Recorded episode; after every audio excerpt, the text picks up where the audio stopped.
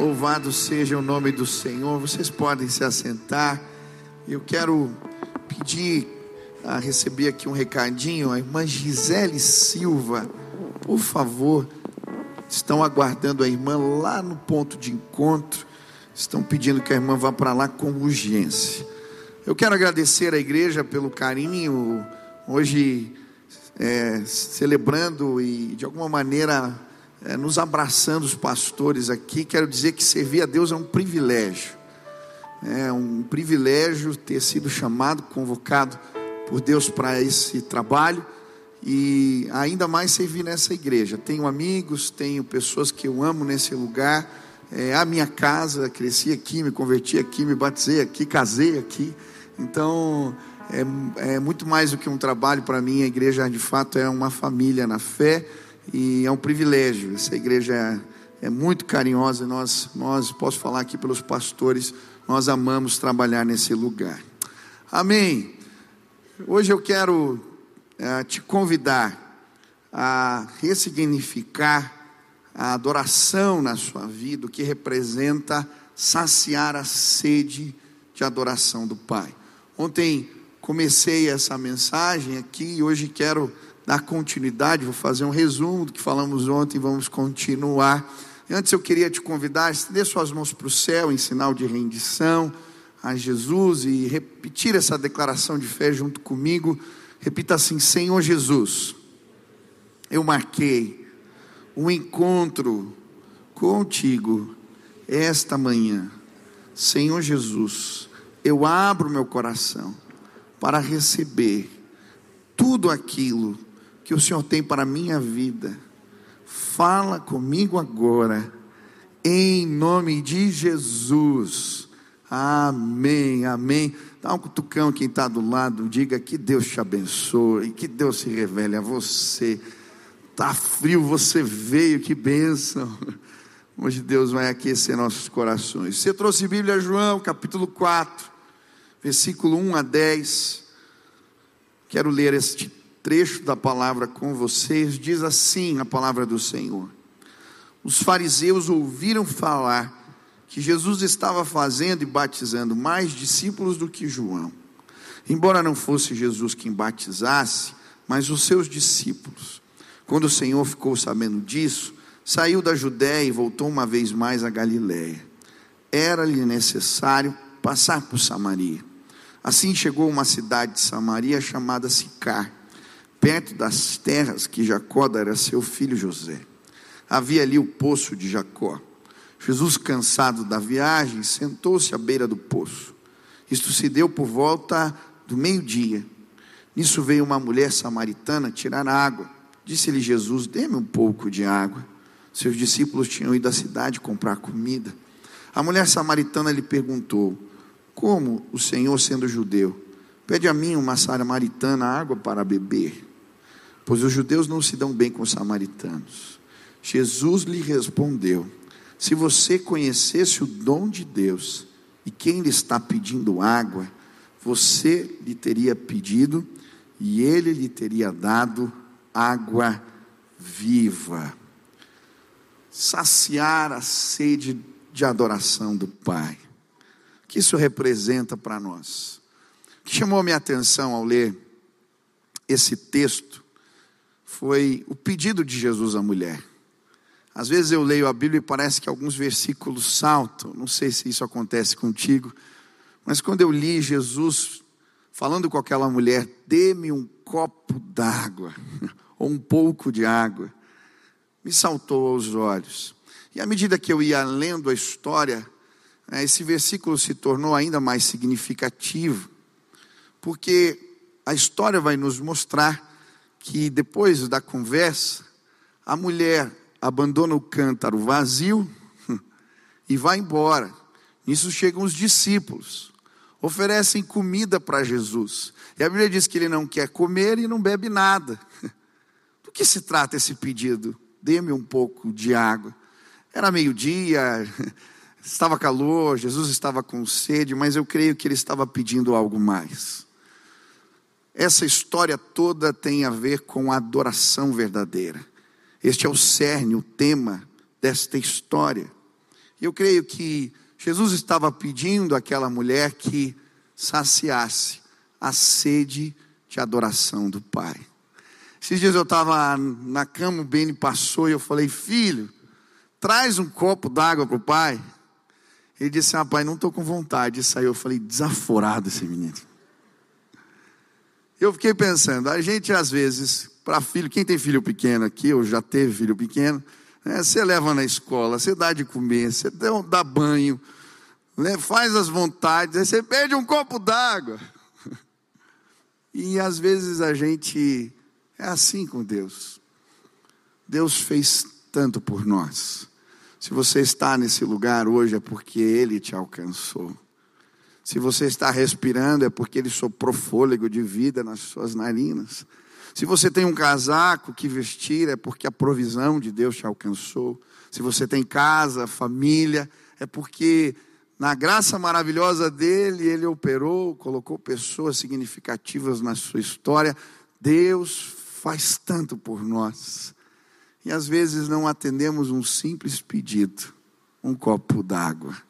Hoje eu queria te convidar a dar um pouco de água para Jesus a saciar a sede de adoração do Pai. Quantos desejam fazer isso? À medida que eu li esse texto, eu perguntava a mim mesmo, Pai, como é que eu posso saciar a sede do teu coração? Como é que eu posso te adorar em espírito e em verdade? E a primeira lição veio para mim com o versículo 4. A Bíblia vai dizer: Era-lhe necessário passar por Samaria. E o que me chama a atenção é que as necessidades de Jesus tinham a ver com os propósitos de Deus. Não era a única alternativa, não era a única rota possível, existiam outras. Por que era necessário passar por Samaria? Os judeus ortodoxos normalmente faziam outro caminho para evitar esse lugar. Era necessário passar por Samaria porque havia uma agenda de Deus ali. Havia um encontro programado, não apenas com aquela mulher, mas com aquela comunidade. A Bíblia vai dizer que Jesus passa alguns dias entre os samaritanos e o reino de Deus é revelado ali. Era necessário passar por Samaria. Isso fica ainda mais claro no final da história, quando os discípulos vêm oferecer comida para Jesus, ele diz: A minha comida é fazer a vontade de daquele que me enviou. Sabe, eu não sei o que define necessidade. Talvez você diga, ah, eu preciso de um carro novo, eu preciso de um emprego melhor, eu preciso ganhar mais dinheiro, eu preciso de um relacionamento novo. Muitas vezes as nossas necessidades têm a ver com os desejos do nosso coração. Mas a Bíblia vai nos mostrar que se queremos saciar a sede de adoração do Pai, os propósitos de Deus precisam definir as nossas necessidades. É disso que a palavra de Deus nos mostra, quando nos ensina sobre a adoração. A Bíblia é clara, eu e você, cada um de nós, fomos criados para glorificar a Deus. Quantos creem nisso? Você foi criado com um propósito: glorificar, exaltar o nome do Senhor.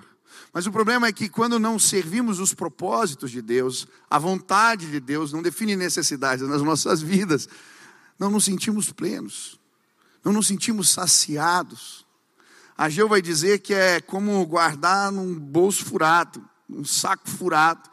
A gente come e não se farta, não se sacia. Sabe por quê? Quando você não cumpre o propósito do teu Criador, parece que algo não vai bem a vida não te sacia. Eu lembro bem da minha experiência. Eu tinha uma empresa, eu lembro, consegui ganhar um certo recurso, comprar o carro que queria, já tinha juntado um pouco de grana, estava tudo bem. Mas eu lembro de entrar no carro chorando, porque aquilo não me saciava. Deus tinha um outro propósito. E enquanto eu não cumpria o propósito, o chamado de Deus, eu também não me sentia pleno. Talvez isso esteja acontecendo com você. Hoje eu quero dizer: se você quer glorificar ao Pai de verdade, cumpra a vontade dEle, busque os propósitos de Deus, e você vai saciar ao Pai e vai saciar a si mesmo. Quantos desejam fazer assim? Você tem entendimento de qual é o propósito, qual é o chamado. Você vive a palavra. Muitas pessoas conhecem a palavra de Deus, mas a gente só de fato entende a palavra quando vive ela. Viva os propósitos e você vai glorificar a Deus. Viva a palavra, Jesus é vida em nós. Você vai suprir a sede de adoração do Pai. Quantos querem entregar um pouco de água para Jesus? Redefina os teus propósitos. Segunda lição tem a ver com a honra do convite. Jesus lhe respondeu: Se você conhecesse o dom de Deus e quem lhe está pedindo água, você lhe teria pedido e ele lhe teria dado água viva. Segunda lição: se queremos saciar a sede e adoração do Pai, precisamos compreender a honra do convite. É isso que Jesus está falando para a mulher. Ela não podia compreender quem é que estava ali pedindo água. A graça de Deus, o dom de Deus, o convite de Deus. E muitas vezes não somos capazes de compreender do que se trata. Aquela mulher pecadora tendo o privilégio de servir, como eu, você, pessoas pecadoras, somos convidados a saciar a sede e adoração do Pai. Que privilégio, que convite honrado. Servir água ao Rei dos Reis, que coisa linda. É, são vários textos que nos falam da honra do convite. Mateus 22 vai nos falar: Jesus conta uma parábola de um rei que faz uma festa para o seu filho, chama os seus servos, súditos, mas eles têm tantos compromissos que não podem participar não dando desculpas. Eles não entendiam a honra do convite. A Bíblia nos conta mais uma história, a história das dez damas de honra, que se preparavam, era assim que no passado funcionavam os casamentos, as damas iam iluminando o caminho, mas elas precisavam estar preparadas. E a Bíblia diz que cinco estavam com óleo, tudo programado, mas outras cinco não, elas não entenderam a honra do convite, sabe? Muitas vezes não compreendemos o que representa Jesus nos pedir água, Deus nos convidar para saciar a sede dele de adoração, que convite tremendo. Eu fiquei lembrando da história de John Newton. Quantos já ouviram Amazing Grace aqui? Essa canção é famosa. Ele é o compositor dessa canção. Aos seis anos perdeu sua mãe, ficou revoltado. E depois de vários embates com o pai, ele tem uma vida bastante devassa e acaba se entregando ao trabalho de ah, mercadante de escravos. Ele era o chefe de um navio negreiro. E nesse contexto de uma vida muito ah, desregrada, muito degradante, ele está no navio e encontra um livro, um livro cristão, e ele começa a ler. E esse livro falava sobre a misericórdia de Deus, sobre a graça de Deus, que apesar dos nossos pecados, nos convida para ter comunhão com Ele, para servir um copo d'água. Ele é tocado por tudo aquilo e na sequência acontece uma tempestade. E aquele homem então faz uma oração: Senhor, se o Senhor me livrar da morte, eu quero fazer diferente. Eu quero ressignificar a minha vida. Eu quero honrar o teu convite. E então o Senhor o livra da morte, e de fato ele se entrega ao Senhor, vira um pastor anglicano, e ele compõe essa música. Essa música tinha a ver com os lamentos que ele ouvia dos escravos, enquanto fazia o transporte. Eles não podiam falar, lhe era negado o direito de palavra, e por isso eles cantavam um lamento, sem pronunciar palavras.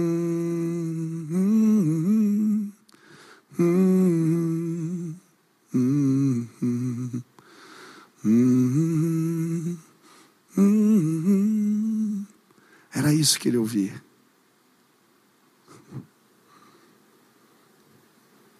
Ele pega o lamento e põe letra.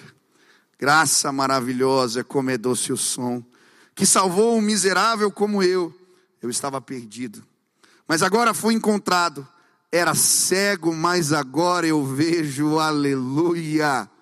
Aquele lamento que o atormentava, agora se transforma na canção de louvor. A verdade é que nós somos pecadores, não somos melhores que aquela mulher, nem do que aquele homem, e talvez existe uma canção de lamento que te acompanha quando você põe a cabeça no travesseiro. Lembranças que vêm, coisas que você não gosta, que tem a ver com a tua história, com os teus pecados, com a tua queda, mas deixa eu te dizer, em nome de Jesus, Ele te pediu um copo d'água, que honra, que convite maravilhoso. Aleluia! Que maravilhosa graça de Jesus. Foi esse o entendimento de Maria Madalena, depois que Jesus a liberta dos demônios. No encontro, ela leva o perfume caro, ela joga os seus pés, ela enxuga com seus cabelos. Ela queria honrar o convite daquele que merece toda honra, toda glória, todo louvor. Quantos entendem a honra do convite? Quantos querem dedicar a vida para honrar o Rei? Jesus está pedindo um copo de água para você. Jesus está pedindo um copo de água para mim e para você. Mas esse texto também me ensina algo diferente. Podemos saciar a sede de adoração do Pai quando entendemos o que representa exclusividade. E é interessante o versículo 16. Jesus está conversando com a mulher e diz: Vá, chame o seu marido e volte. Ela responde: Não tenho marido. Respondeu ela, disse-lhe Jesus: Você falou corretamente, dizendo que não tem marido.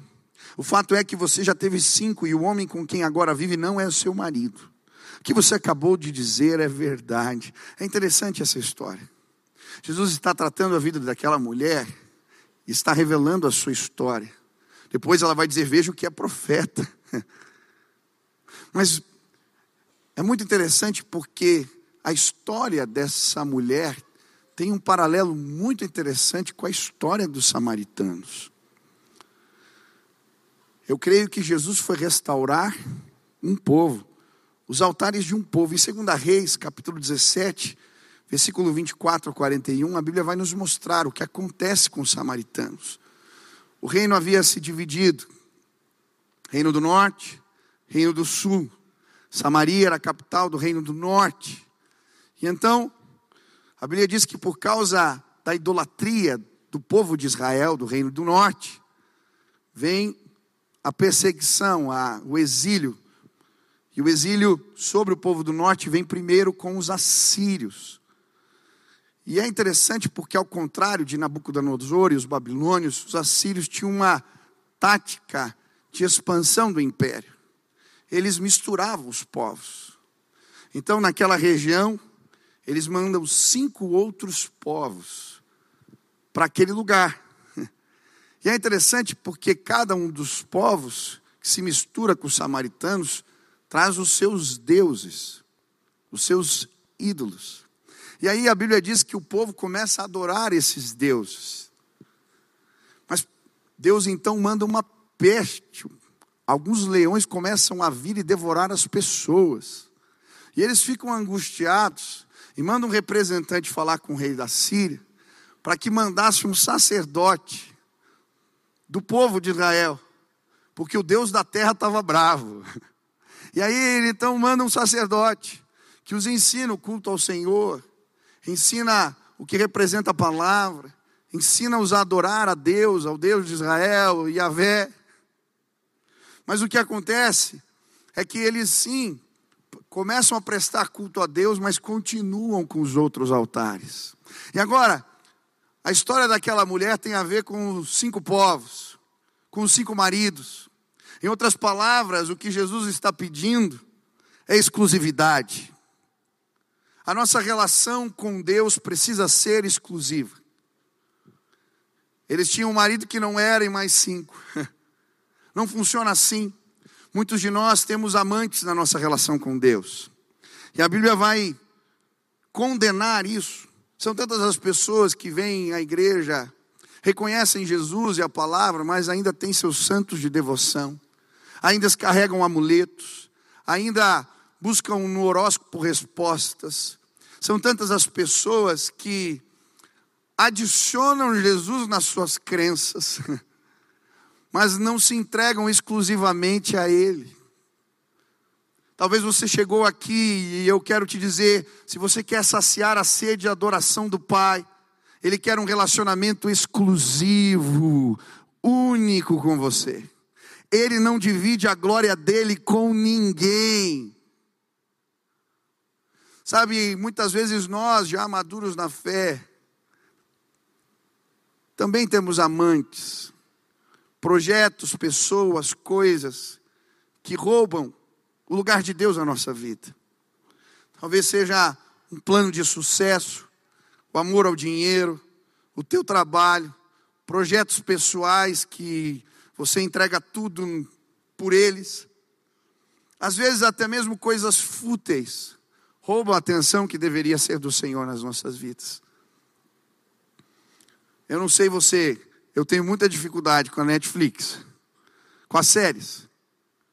Porque quando eu começo a ver, eu tenho que ver até o final. E aquilo é uma praga. Você vê e deixa você fala, puxa, eu preciso ver a outra. Aí você vai mais um. Não, mas eu vou ver a outra. Daí você vai mais um. E quando você vê, é três horas da manhã. E tem muita gente que, por causa de coisas fúteis, que a gente não reavalia, quando tiver um dia, dois dias, cinco dias, e o lugar da devoção fica desarrumado, abandonado, porque a gente está correndo atrás de outros amantes. Hoje, em nome de Jesus, eu quero restaurar na minha vida o lugar de Deus. Talvez você tenha que fazer concessões, mudar a maneira como você encara o trabalho, os projetos, os planos, porque Deus não divide a glória dele com ninguém. Ele quer exclusividade. Quantos querem dar a exclusividade que ele merece? Jesus está te pedindo apenas um pouco de água. Mas enquanto eu li esse texto, Deus continuou falando. E aí a mulher vai falar: Nossos antepassados adoraram neste monte. Mas vocês, judeus, dizem que Jerusalém é o lugar onde se deve adorar. Jesus declarou: Crê em mim, mulher. Está próxima a hora em que vocês não adorarão o Pai nem neste monte, nem em Jerusalém. Vocês samaritanos adoram o que não conhecem. Nós adoramos o que conhecemos, pois a salvação vem dos judeus. No entanto, está chegando a hora, e de fato já chegou, em que os verdadeiros adoradores adorarão o Pai em espírito e em verdade. São estes os adoradores que o Pai procura.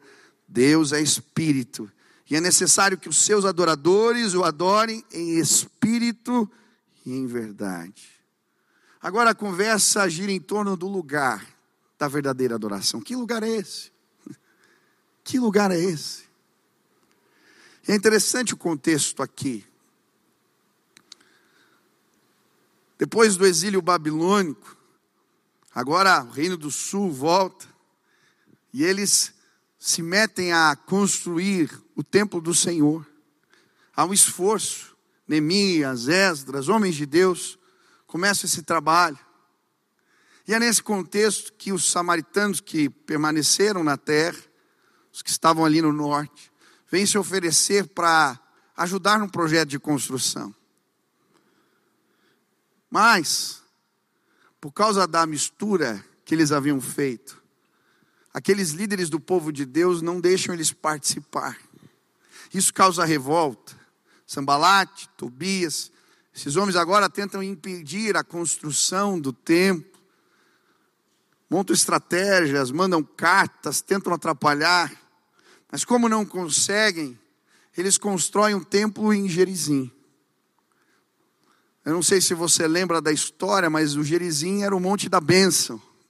Lembra quando Moisés manda separa o povo, Ebal e Gerizim, proferir maldições no monte, proferir é, bênçãos no outro. Gerizim era um monte da benção. Eles escolhem aquele lugar, estabelecem como um lugar sagrado, e agora estabelece um templo novo, com um sacerdócio novo, com regras diferentes, liturgias diferentes. A situação fica mais complicada porque 129 anos antes de Cristo, João Icano vem e os judeus agora trabalham e destroem esse templo em Jericim, e agora os samaritanos e os judeus não se dão, e a situação fica mais complicada, há uma revolta. Essa mulher está falando com Jesus e está perguntando qual é o lugar sagrado. É esse monte Gerizim? É um monte Sinai? Jerusalém? Qual é o lugar sagrado? E aí Jesus vai falar para ela: o lugar sagrado é outro, é o teu coração, mulher. Os olhos do Senhor passeiam por toda a terra procurando aqueles cujo coração é totalmente seu. Sabe, muitas vezes na nossa devoção, ou na busca de adorar a Deus, nos concentramos no que representa o sagrado, lugares, ritos, sistemas, liturgias. Mas esquecemos que Deus não está nestes lugares. O que Ele procura de verdade são corações quebrantados, disponíveis a viver plenamente a Sua vontade. Isso que representa adorar a Deus em espírito em verdade. Eu nunca me esqueço um dia que eu estava orando lá na garagem em casa. Eu tinha o meu buraco e eu estava lá orando. Eu alugava a garagem de um vizinho que era médico. Ele chegou de carro e me viu orando lá no meu buraco. Ele ficou tão assim, achou tão estranho que ele veio com o carro pertinho, abriu a janela. O que, que você está fazendo aí? Falou, estou orando. Sério mesmo, você ora aqui na garagem? Falei, sim. Aí ele parou o carro, estacionou e veio conversar comigo. Falou, mas por que, que você ora aqui? Falei, eu vou ser bem sincero, é porque eu sou um pouco barulhento. E aí eu gosto de tocar violão, eu oro alto, daí incomodava em casa. Eu achei que aqui na garagem é melhor. Só tem carro, não incomoda ninguém. Ele falou, mas Deus se revela para você aqui no meio dos carros. Falei, sim. Ele falou, sabe, eu estava tanto querendo ter um encontro com Deus, que eu resolvi fazer algo. Eu fui lá, guardei dinheiro, chamei meu irmão, nós compramos uma passagem, nós fomos para o Vaticano. E eu comecei a ir nos lugares sagrados. Aí ele foi falando, eu fui na capela tal, eu fui em tal lugar, eu fui no céu. Mas cada lugar que eu chegava, eu não sentia nada. Parecia que Deus não se revelava para mim. E aí falaram para mim, olha, tem uma missa que o Papa vai estar. Tá. Se eu for lá, eu pensei, ah, agora eu vou encontrar Deus. Eu falei, pode parar. Você gastou um dinheiro danado em todos esses lugares. Eu pego o elevador, venho na garagem, e Deus se revela para mim aqui. Deixa eu te explicar os negócios. Sabe, a busca por Deus não tem a ver com lugares, com símbolos do sagrado. O que Deus espera e procura são corações quebrantados na Sua presença. É isso que Jesus ensina quando fala do publicano e fariseu. Um sabia fazer as orações bonitas, sabia como se pronunciar, como falar, sabia das leis. O outro, na sua simplicidade, ah, rasga o coração e diz: Deus, eu quero, eu não consigo, mas eu quero viver a tua vontade, eu desejo isso. Quantos querem saciar a sede de adoração do Pai? Derrama o teu coração. Ele quer o teu coração. Não se trata do monte A ou B. Ainda hoje os samaritanos se reúnem. Se for na Páscoa lá, tem todo. Você entra na internet, você vai ver. É até interessante porque eles fazem os sacrifícios ainda. Deixam os carneiros cozinhando em água lá um tempão e depois fazem o holocausto. Tem buracos no chão e eles põem fogo. Mas não se trata de lugares. Quantos querem servir um copo de água? Jesus quer teu coração. Quinta lição. Saciamos a sede e a adoração do Pai quando reconhecemos Jesus. Disse a mulher, versículo 25: Eu sei que o Messias, chamado Cristo, está para vir. Quando ele vier, explicará tudo para nós. Então Jesus declarou: Eu sou o Messias, eu que estou falando com você. A verdadeira adoração passa pelo reconhecimento de Jesus, de quem Ele é, do seu poder, da sua majestade. Ele é o Messias. A palavra Messias no hebraico vem de Meler, quer dizer rei, Cristos, ungido, rei. Quando ela reconhece quem Ele é, o rei, a sua vida é transformada, sabe? Saciamos a sede e a adoração do Pai quando nos deparamos com Cristo. Ele é o caminho para a adoração verdadeira. É com Ele, através dele, que exaltamos o Pai. Você precisa de encontros com Jesus. É disso que se trata. Esses dias eu entrei na sala e as crianças estavam ouvindo música. E estava tocando uma música, eu creio que eles não entenderam o que, que era. Mas a música dizia: Tem fogo nos olhos. E eu não imaginava que era tão lindo assim. E eu parei para ouvir. A Bíblia está relatando o encontro de João com Jesus.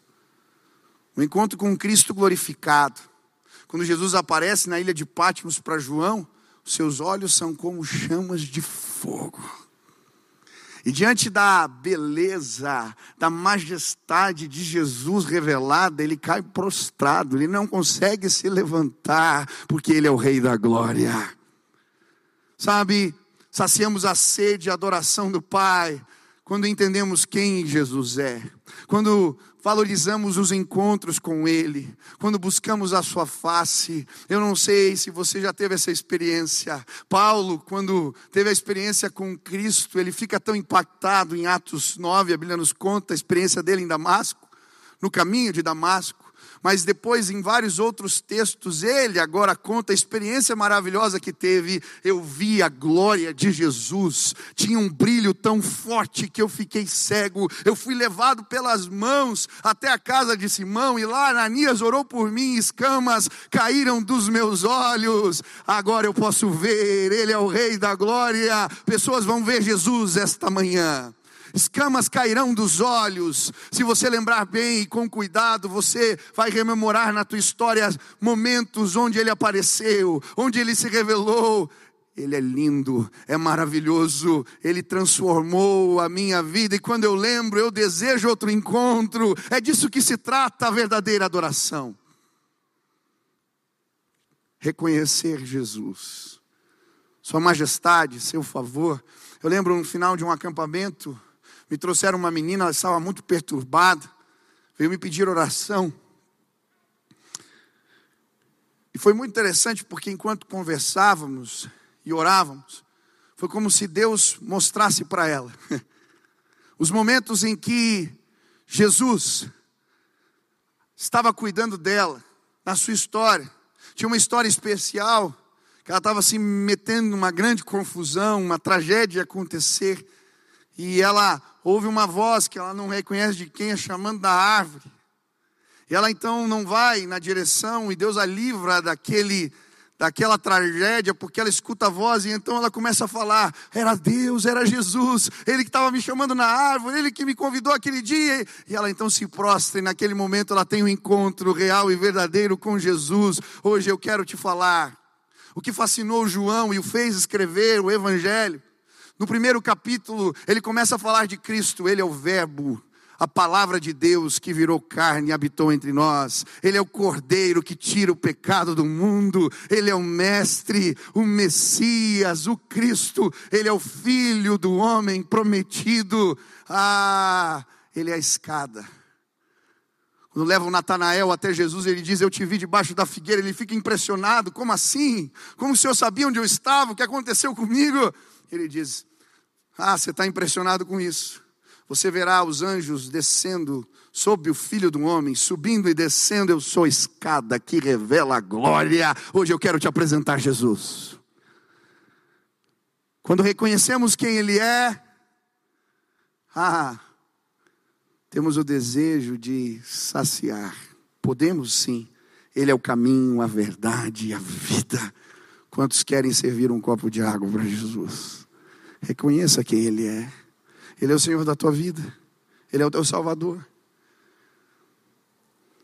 Mas eu continuei lendo a história e falei: Deus, eu quero mais. De que maneira eu posso saciar a sede e adoração do Pai? E aí a história continua, versículo 39. Muitos dos samaritanos daquela cidade creram nele pela palavra da mulher, que testificou, disse-me: Tudo quando tenho feito, indo por ter com ele os samaritanos, rogaram-lhe que ficasse com eles. E ficou ali dois dias. E muitos mais creram nele por causa da sua palavra. E diziam à mulher: Já não é pelo teu dito que nós cremos, porque nós mesmos o temos ouvido e sabemos que este é verdadeiramente o Cristo, o Salvador do mundo. Sabe, saciamos a sede e a adoração do Pai quando apresentamos Jesus para os outros. Essa mulher agora estava tão animada com a notícia. O Messias tinha se revelado a ela no poço, enquanto ela ia buscar água. Ela então abandona, abandona o cântaro vazio e sai correndo para falar para os outros: Ei, eu encontrei alguém que contou as minhas histórias, que revelou quem eu era. Eu encontrei alguém e ela começa a chamar as pessoas. Glorificamos Jesus quando apresentamos a realidade do que ele fez em nossas vidas para os outros. E sabe, enquanto eu lia isso, Jesus me impactou e falou comigo profundamente a respeito da necessidade de evangelizarmos de forma intencional. Muitas vezes achamos que fazemos isso para os outros, mas não se trata disso. Enquanto anunciamos quem é Jesus para o mundo, exaltamos e glorificamos o nome do Senhor. Quantos querem saciar a sede de, oração, de adoração do Pai? Quantos querem servir um pote de água? Anunciem, anunciem, anunciem o que Jesus fez, como Ele restaurou a vida de vocês, anunciem.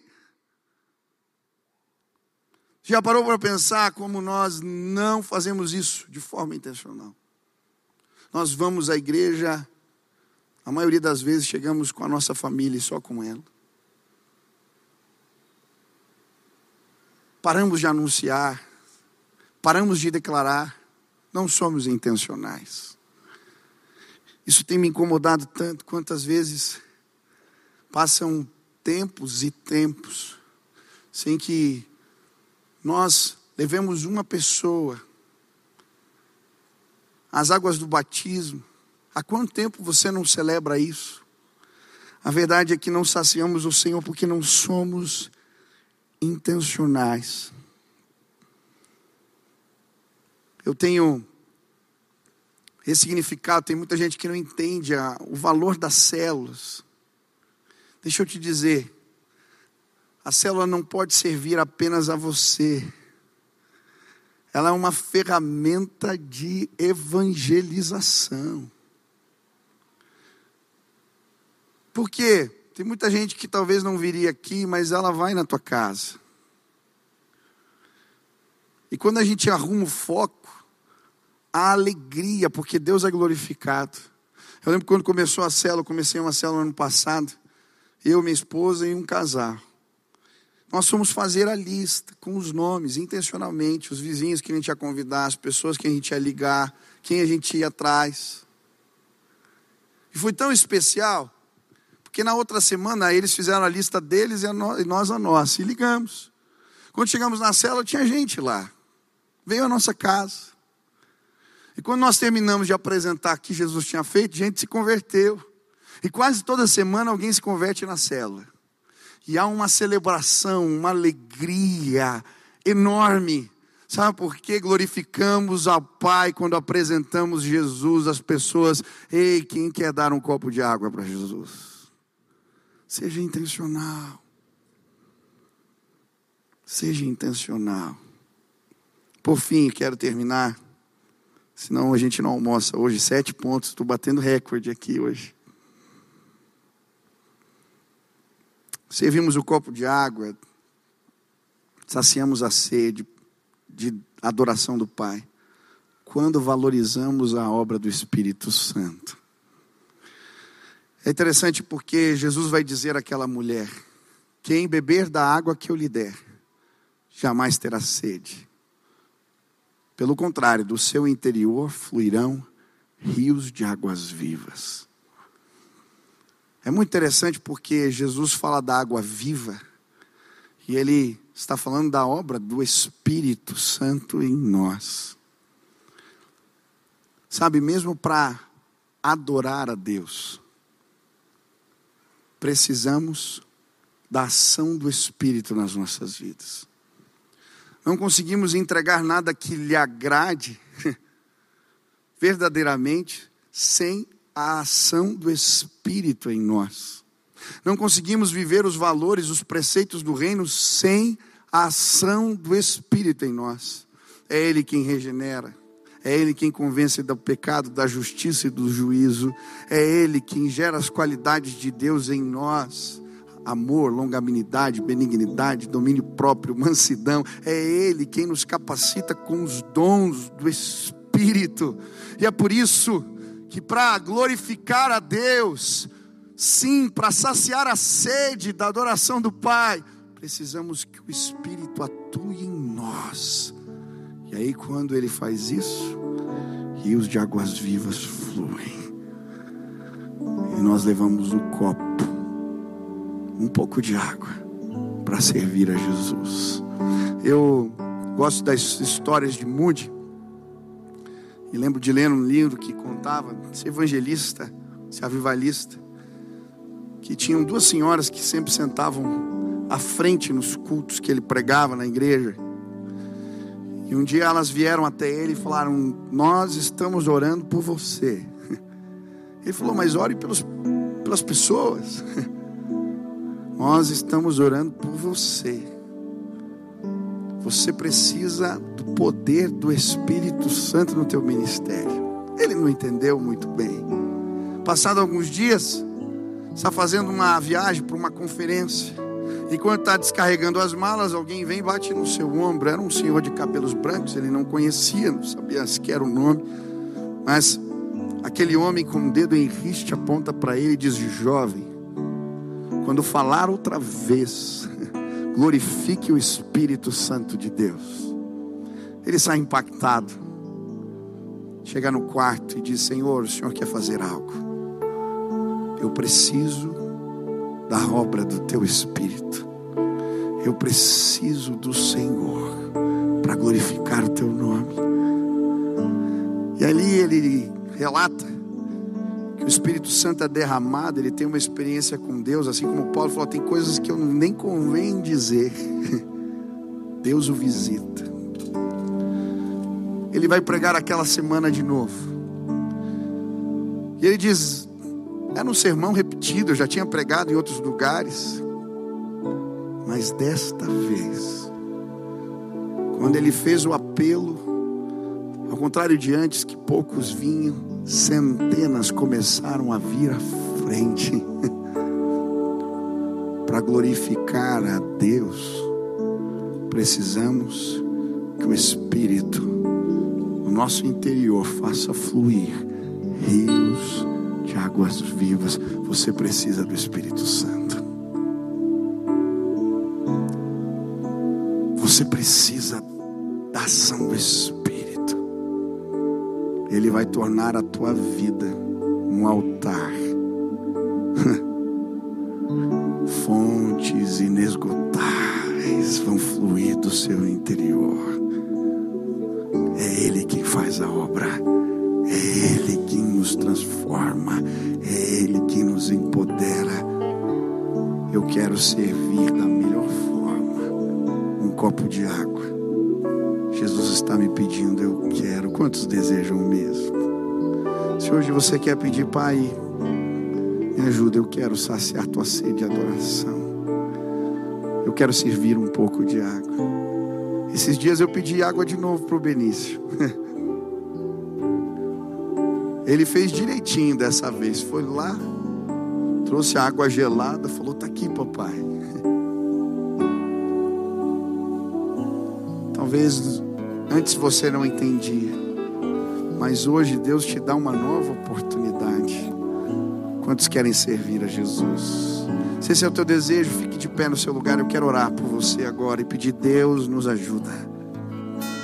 Nos ajuda. Queremos saciar tua sede de adoração. Feche teus olhos aonde você estava. Quero fazer algumas perguntas e quero orar por você. Eu não sei o que Deus te mostrou. Talvez Deus queira mexer em alguns propósitos, ou melhor, definir necessidades na sua vida. Talvez Deus te pediu exclusividade. Talvez o Senhor falou com você, te fez entender que o lugar da adoração é o teu coração, a tua vida entregue. Talvez Ele te mostrou que você precisa da ação do Espírito para entregar numa oferta melhor. Hoje eu quero orar por você, Pai, em nome de Jesus. Queremos saciar a sede de adoração do Pai. Somos limitados, somos pecadores, somos falhos, mas nos sentimos tão honrados pelo convite. Muito obrigado. É privilégio servir a Jesus, é privilégio servir o reino, é privilégio trabalhar nas coisas de Deus. Por isso, Pai, eu quero clamar agora em nome de Jesus, que o teu espírito seja derramado sobre nós. Que o Senhor opere de tal maneira que do nosso interior fluam rios de águas vivas. Pai, eu quero clamar em nome de Jesus que o teu poder caia sobre esta casa hoje e sobre cada um de nós. Somos limitados para te entregar algo de valor. Somos limitados, Pai.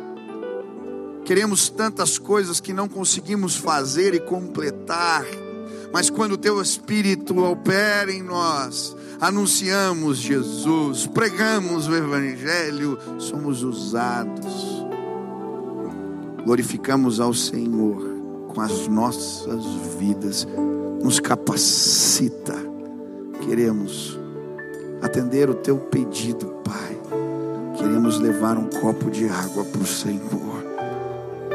Nos ajuda, Pai. Quero pedir que em cada casa altares sejam levantados, empresas, lugares de trabalho, os meus irmãos, que nós juntos possamos exaltar ao Senhor com as nossas vidas. Recebe, Pai, hoje aquilo que te entregamos. Essa é a nossa oração em nome de Jesus. Amém, amém.